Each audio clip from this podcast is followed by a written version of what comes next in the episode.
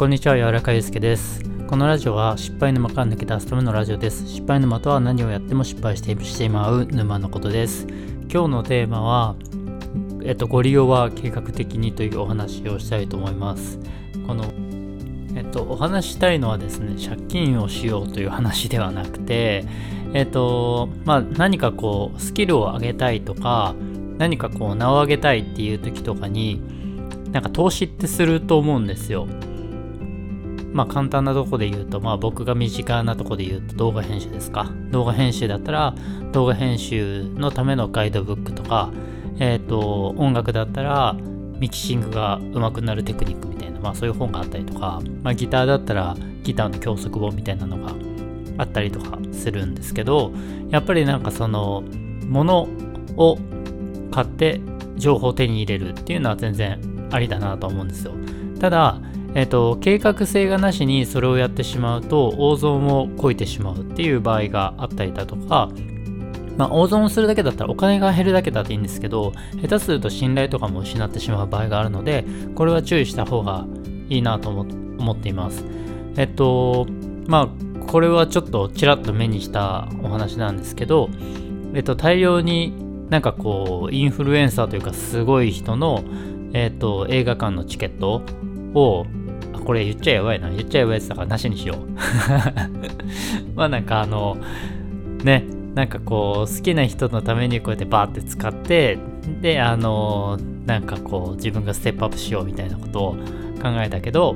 まあ、結果的にうまくいかなかったっていうお話で、えっ、と、まあ、例えるなら負債を多く抱え込んでしまったっていう話があったんですけど、これ結構僕は問題だなと思っていて、あそのインフルエンサーの人が悪いっていうそういう話ではないですよ。そこはちょっとあの取り違えないようにしていただけたらなと思うんですけど、えっと、まあ僕も結構無駄な投資っていうのはすごくやってきました。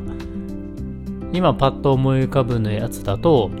うーん、あれですね、広告ですね。言っていい範囲で言えるのは広告。あの、広告って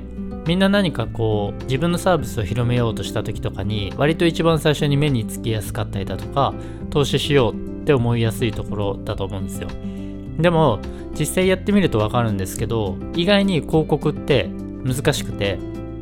ちゃんと訴求する商品があって訴求する訴求する訴求しやすい文言があってでうまく組み合わせるとえっ、ー、とまあ制約につながるっていうものなんですね。これで何も考えずにえーと、広告を出しました。名前が広まるぞって考えてしまうのはすごく浅はかで難しいことです。で、えーと、その広告をうまく運用するのにやるためには、えーと、こうちゃんと試す。で改善する。で、えー、と回していくっていうのはすごく大事なんですけどその辺の体制が整ってないうちにやったりだとか、えー、と運用してしまうともう広告費だけですごくお金が飛んでいってしまって実際の活動するための資金がなくなってしまうっていうこともすごくいっぱいあります。えっと、僕がこれ気づいたのは Facebook で、えっと、Facebook 広告をやって回すと結構効果が高いっていう話がもう十何年前とかにあったんですね。で、これあの僕が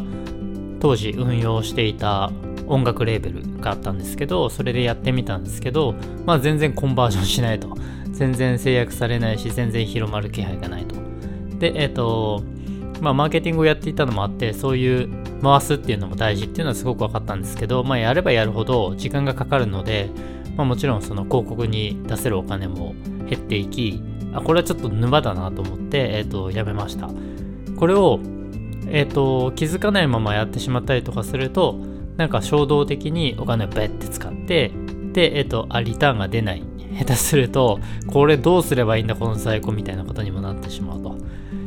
これは結構あの失敗沼だなと思ってます。これがあの、大きいお金をバンって払ってすごい失敗をしたって反省をして変わればいいんですけど、結構怖いのはすごい小さな投資、1000円とか2000円とかをずっとやり続けてて、あ、今回3000マイナスだったな、まあ、いいや、3000ぐらいだったら、とか思ってしまうと、